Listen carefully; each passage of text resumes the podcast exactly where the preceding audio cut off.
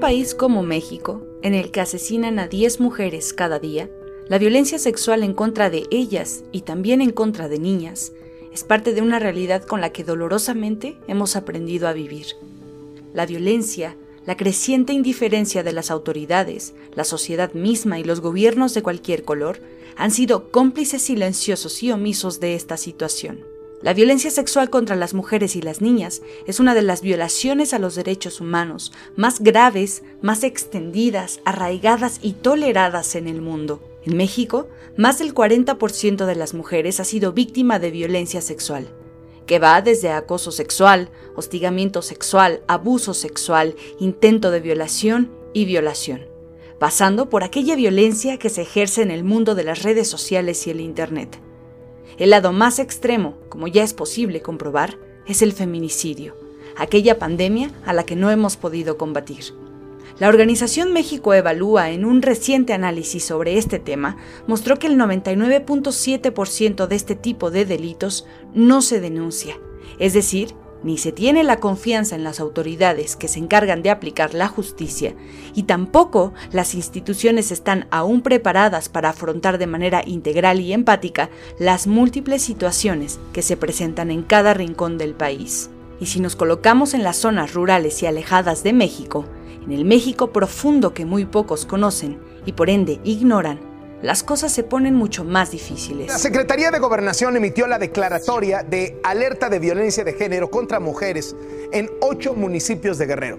Acapulco de Juárez, Ayutla de los Libres, Chilpancingo de los Bravo, Coyuca de Catalán, Iguala de la Independencia, José Azueta, Ometepec y Tlapa de Comonfort ya fue notificado al gobierno estatal para que implemente las medidas necesarias y asegure que se detenga la violencia contra las mujeres en Guerrero. Guerrero, feministas realizaron una protesta. Es Rogelio Agustín quien tiene los detalles. Esta mañana un grupo de activistas de diferentes organizaciones se concentraron para señalar a los magistrados y los jueces que han sido muy omisos en el tema de la violencia hacia la mujer a cuatro años de que se emitiera la alerta por violencia de género en esta entidad federativa. En el caso de Guerrero, 902 mujeres han sido asesinadas en los cuatro años que lleva la alerta de género en esta entidad. Por esa razón, el día de hoy, las activistas han acusado al Poder Judicial de Guerrero de actuar de manera omisa. Eran cuatro años desde la alerta de género emitida en junio del 2017 por violencia feminicida. Un llamado de atención al gobierno de Guerrero, del ahora saliente gobernador Héctor Astudillo, para llevar a cabo las medidas necesarias y frenar la creciente violencia machista. Pero antes de que llegaran las acciones y medidas por parte del Estado, llegó una segunda declaratoria. La Comisión Nacional para Prevenir y Erradicar la Violencia, CONAVIM, emitió el 5 de junio del 2020 una segunda alerta de violencia de género en Guerrero, ahora por agravio comparado. A diferencia de una alerta de violencia de género por feminicidio, la alerta por agravio comparado tiene como finalidad eliminar las desigualdades producidas por un ordenamiento jurídico o por políticas públicas que impidan el reconocimiento o el ejercicio pleno de los derechos humanos de las mujeres. Una de las organizaciones peticionarias de esta medida ha sido el Observatorio Ciudadano de las Violencias contra las Mujeres en Guerrero, Obvio Guerrero. Yo soy Viridiana Gutiérrez, soy la coordinadora y representante legal de Obvio Guerrero, que es una de las organizaciones que integra esta alianza eh, en el estado de Guerrero. Nosotras en Obvio acompañamos a niñas, a mujeres en situación de violencia sexual y que producto de esta violencia sexual están embarazadas. El Estado sigue negando a estas mujeres el derecho a interrumpir el embarazo. Entonces nosotras hacemos esa parte de acompañamiento con las mujeres eh, y las niñas sobrevivientes. Y también estamos desde hace algunos años pues empeñadas en cambiar la reforma que impide o que obstaculiza a las mujeres acceder a este derecho. Y somos peticionarias de la alerta por agravio comparado en Guerrero, la cual es el mecanismo que marca este cambio en la legislación local y en la política pública del Estado para la atención integral de las víctimas de violencia sexual. Cifras del Secretariado Ejecutivo del Sistema Nacional de Seguridad Pública demuestran que de enero del 2019 a abril del 2020 se registraron en Guerrero 312 casos de violación, 389 casos de abuso sexual y 11 denuncias por aborto. Dadas las condiciones de un estado como lo es Guerrero, con una tasa de pobreza de más del 66% y una población indígena de alrededor de 700.000 habitantes y cercana a los 200.000 afromexicanos, las condiciones para acceder a la justicia de niñas y mujeres son puntuales y complejas. Viridiana González de Obvio Guerrero habla de estas problemáticas.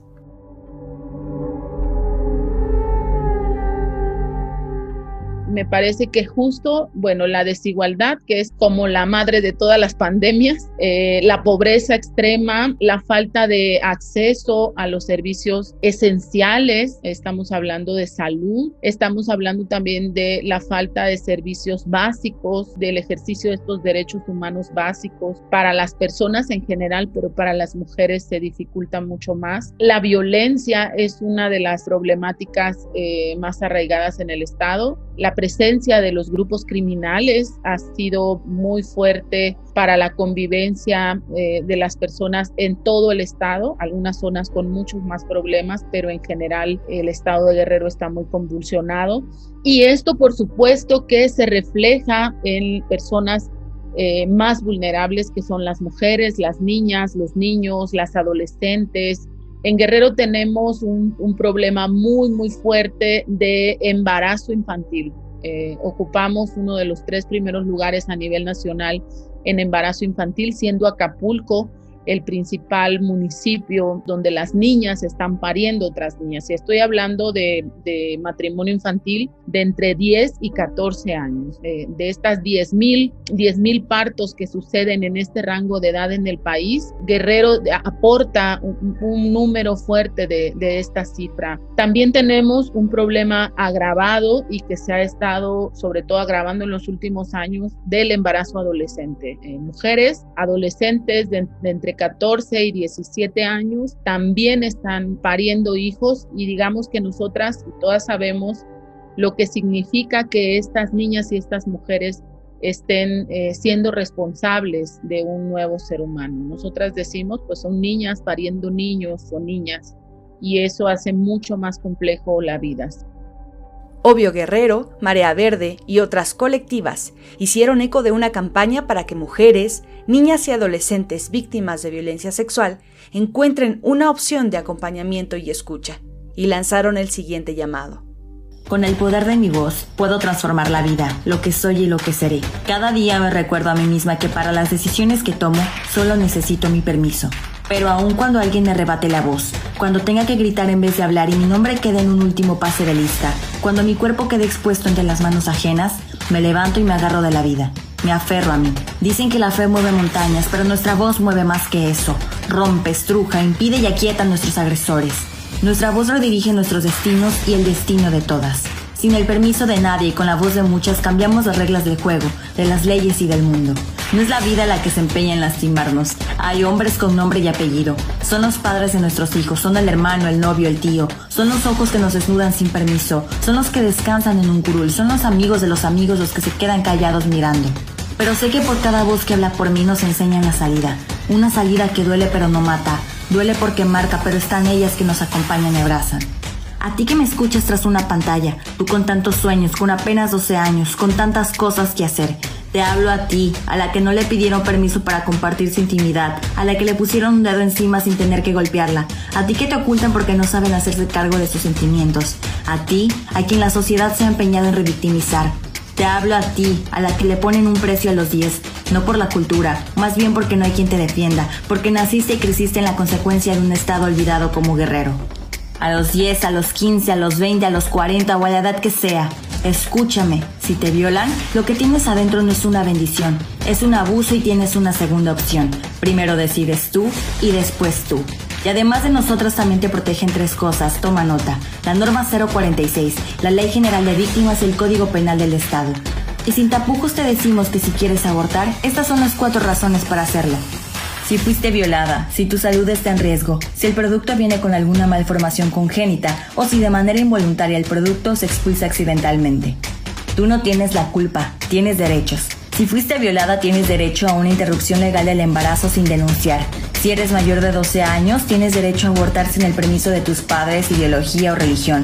Es tu cuerpo y no te pidieron permiso para tocarlo. También tienes derecho a no ser juzgada, a que tu decisión sea escuchada y respetada. Tienes derecho a terminar con lo que no empezaste. Insiste, siempre insiste en garantizar tu derecho a una atención médica inmediata. Y por último, si fuiste violada, solicita en alguna institución médica anticoncepción de emergencia antes de las 120 horas y tratamiento profiláctico antes de las 72 para evitar cualquier enfermedad de transmisión sexual. Mientras nuestra realidad no cambie, recuerda que tenemos algo más fuerte, la voz. Deseamos que el poder de tu voz te acompañe siempre. Las colectivas en Guerrero están haciendo el trabajo que el Estado ha tardado tanto en hacer documentaron los testimonios de niñas y adolescentes de la montaña alta de Guerrero denunciando violencia sexual. Sol Ureiro, psicóloga y una de las acompañantes de estos testimonios, captó con su cámara a menores que sostienen carteles con denuncias de violaciones sexuales perpetradas por sus propios maestros, vecinos, padres, tíos, y cómo ni las propias familias ni los ministerios públicos las escucharon o les brindaron una solución y un resguardo aún después de ser violentadas. Mi nombre es Soledad Cureiro, soy psicóloga educativa, pertenezco a la organización Marea Verde Guerrero. Marea Verde pues es una es un conjunto de organizaciones que generan un movimiento a favor de la norma 046 y la interrupción pues del embarazo aquí en el estado. La labor que, se hace al, crear Marea Verde aquí en Guerrero es justamente porque Viridiana en esos tiempos que estaba eh, sosteniendo la lucha por la norma, por la homologación de la norma 046, es justamente que se genera y se impulsa este movimiento. A partir de esto, pues hacemos colaboración y con Obvio Guerrero y yo que pertenezco a la organización de Redefine Guerrero, ya veníamos trabajando algunas, este, pues algunos talleres, algunos temas en colaboración. Sin embargo, a partir de lo que surge de la homologación de la norma 046, Viridiana me comenta la iniciativa de crear pues una campaña que visibilizara las situaciones que surgen en otros contextos. Me he dedicado más a recorrer lo que es las comunidades de la región con un enfoque de interculturalidad, es decir, este acompaño de diversas este, traductoras e intérpretes para ofrecer talleres, para ofrecer contención, para ofrecer visibilización en cuestión de derechos humanos, en cuestión de este, prevención de violencia en el noviazgo, específicamente a la población a donde me dirijo, pues es población adolescente, mujeres, jóvenes y niñas también es, en lo particular o en oficinas en, el centro de atención a mujeres ofrezco atención psicológica y ahí también este, analizo las circunstancias en las que llegan las mujeres o las niñas que vivieron una situación de abuso sexual para que un veredicto psicológico pues acompañe a una abogada y ella pueda llevar pues todo el proceso jurídico de, del acompañamiento a las, a las niñas, a las niñas y a las adolescentes, porque eh, si bien pues me ha tocado atender muchos, muchos casos que han estado llegando, algunos pues ya embarazos por producto de violación, que ya están al término de la situación, este, mujeres en situaciones de que fueron vendidas, que, que trataron sus familias y ellas pues contra su voluntad las vendieron y pues ya están en unas, estaban en una situación pues de riesgo muy, muy fuerte. Kimberly González, activista y representante de AFEMS, Abogadas Feministas, asegura que las normas deberían de ser de aplicación obligatoria, algo que parece no suceder en la práctica.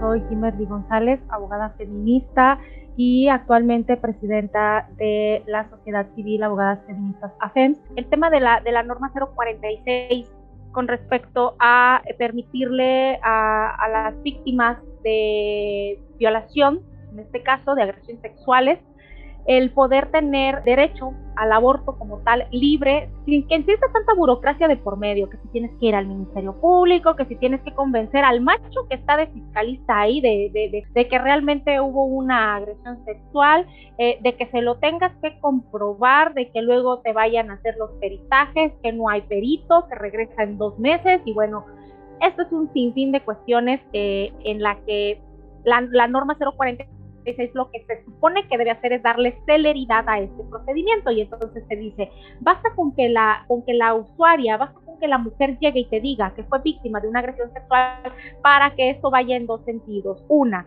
le des acceso a lo que viene siendo el anticonceptivo de emergencia, si esto fue dentro de las primeras 62 horas, si, si te está dando el conocimiento y ni siquiera las autoridades, sino a los centros de salud, que le den acceso a esta, a esta pastilla de emergencia, o bien que si está realizando la denuncia por el delito correspondiente y ya hay un embarazo comprobado, que tenga el acceso al aborto para que no exista una revictimización constante respecto de este delito que ha sufrido. Eso es lo que te marca la norma 046, que de hecho es obligatoria a nivel nacional, de ahí a que realmente lo apliquen eh, en los centros de salud y en las fiscalías correspondientes, esa ya es otra cosa. La norma 046 establece que las instituciones prestadoras de servicios de atención médica deben ofrecer de inmediato y hasta un máximo de 120 horas después de ocurrido el ataque la anticoncepción de emergencia, dando previamente la información completa sobre el uso de los métodos para que las mujeres tomen una decisión libre e informada. En caso de que exista ya un embarazo por violación, las instituciones de salud deben de prestar el servicio de interrupción voluntaria y para ello esta norma asegura que es necesario presentar una solicitud por parte de la usuaria mayor de 12 años de edad, en donde bajo protesta de decir la verdad manifieste que dicho embarazo es producto de una violación. En caso de que la usuaria sea menor de 12 años, la solicitud debe ser presentada por el padre, madre o tutores. Pero si pensamos en la complejidad de, primero, levantar una denuncia en este país, y le añadimos que muchas de las mujeres víctimas de este tipo de violencia son originarias de comunidades alejadas de los centros urbanos y algunas más son población indígena, el tema incluso del idioma ya representa una barrera. Ahí inicia uno de esos grandes temas de el acceso a la justicia, si de por sí nos discriminan por ser mujeres, si de por sí tenemos un camino muy largo por recorrer y difícil de recorrer eh, por ser mujeres, imagínate el no hablar el español y querer justicia, querer decir que cometieron un delito en su contra y que llegues al Ministerio Público y te digan, no tenemos traductor, no sabemos qué hacer y las tengan ahí horas y les digan que, que siempre no se pudo y como pueden les, les explican que mejor vengan mañana o las llevan de, de, fiscalía en fiscalía, de centro de atención a mujeres en centro de atención a mujeres hasta que logren encontrar un traductor, una traductora por ejemplo, aquí, que es el concentrado de servicios básicos donde vienen las mujeres de comunidad, a esto se enfrentan. Ahora las mujeres que son monolingües y vemos que en la fiscalía pues no tienen traductoras ni intérpretes, o sea, no me imagino, no quiero pensar cómo todavía es más fuerte, eh, todavía es más pues escaso, más, no sé ni qué palabra darle, más terrible pues la atención que les están ofreciendo me tocó hacer investigación en comunidad, pero como usuaria simulada enviamos a una mujer, a una, es una compañera ya que trabaja estos temas, haciéndose pasar por, usuaria simulada, monolingüe. Ella llegó hablando desde la entrada en su lengua y en una comunidad hablante de esa lengua, la lengua mixteca o, o tunzabi, como se le nombra acá. Entonces llega hablando y no hay intérpretes, no hay una médica o un personal, o sea, una enfermera o enfermero que hable esa lengua.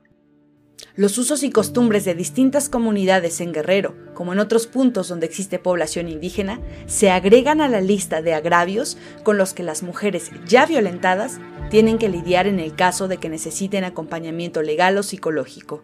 Sol Ureiro y Kimberly González lo explican.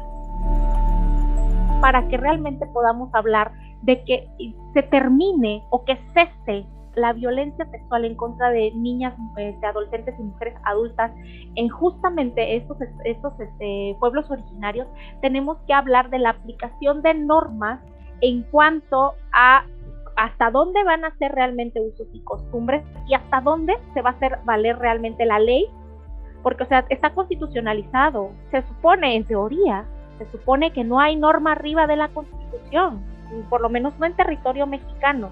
Entonces, si el artículo segundo constitucional te dice que los pueblos originarios se van a normar por usos y costumbres siempre y cuando no contravengan a la Constitución, y si entonces decimos que la misma constitución te señala que los tratados internacionales también van a ser tomados en cuenta en cuanto a las legislaciones federales y locales, quiere decir que los usos y costumbres no pueden estar por encima de los derechos humanos ni pueden estar por encima de la Constitución.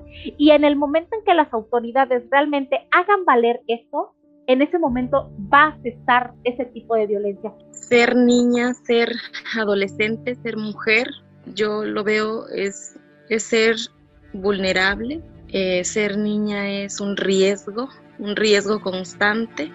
Es no poder decidir o poder soñar con un proyecto de vida propio. Es no tener del futuro porque si bien es un contexto de riesgo, es un, eh, los usos y costumbres, sobre todo en comunidad, es nada más estar preparada por si mamá y papá decide qué hacer con nuestro futuro, en el caso de niñas, en el caso de adolescentes. Es nada más tener un futuro incierto, pues, donde una, donde una no es la que toma las decisiones por ese futuro, que nuestro cuerpo es una zona de riesgo para la sociedad, para el Estado, porque si llegara a pasarle algo a alguna de ellas, eh, no tenemos certeza de acceder a la justicia, no hay garantía de protección a sus cuerpos, a sus vidas. Es por esta serie de vulneraciones que viven las víctimas de violencia sexual en el Estado que los movimientos de los que forman parte Viridiana González, Soledad Ureiro y otras cientos de activistas en Guerrero, que alertaron de manera urgente al Congreso local para que frenara cualquier intento de obstaculizar la homologación de la norma 046 con el Código Penal de esa entidad. Este llamado por parte de las activistas se dio después de que en el Congreso local fue presentada una iniciativa para reformar la fracción primera del artículo 159 del Código Penal del Estado, relativo al aborto por violación, que pretendía establecer como plazo para la interrupción legal del embarazo 12 semanas de gestación, previa denuncia ante la autoridad correspondiente.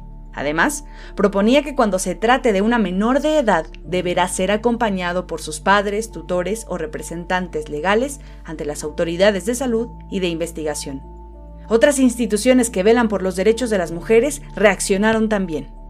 El Instituto Nacional de las Mujeres expuso que la denuncia ante las autoridades en un periodo dado dilata y obstaculiza el acceso de las víctimas de violación a los servicios de salud y corren el riesgo de ser revictimizadas, Además, este instituto agregó que se contraviene el marco jurídico de la norma 046, que indica que solo las niñas menores de 12 años deben ser acompañadas para la prestación del servicio de la interrupción legal del embarazo, y no todas las menores de edad, o sea, de 18 años, para poder acceder a un método de emergencia que evite que sean revictimizadas una y otra vez. En Guerrero se sigue usando el Código Penal como escudo. Y además pues hemos dicho que eh, la reforma de 2011 de los derechos humanos eleva a rango constitucional los tratados internacionales que México ha firmado en materia de derechos humanos. Y entonces, bueno, ha habido eh, sobre todo la convención de CEDAW ha pedido a los congresos locales eliminar estos obstáculos que las mujeres eh, y las niñas enfrentan a la hora de ser víctimas de violencia sexual.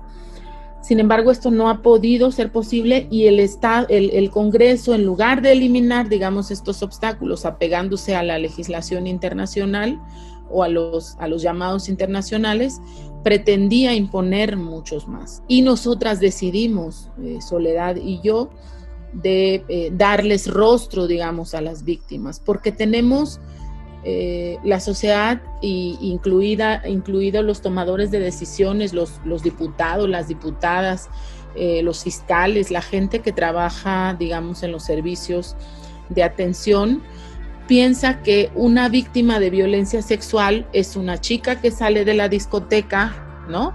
Pasa por un callejón oscuro y es tomada por cualquier tipo, la viola y entonces ella inmediatamente en estado de shock va al Ministerio Público, pone la denuncia y entonces pues le pueden dar la píldora de emergencia y todo esto, ¿no? Que dicen tener en sus protocolos. Sin embargo, nosotras quisimos con esta campaña mostrar justamente que las víctimas de violencia sexual son diversas, son quienes menos nos imaginamos, ¿no? No es que la violencia machista en contra de niñas, adolescentes y mujeres sea mayor en Guerrero.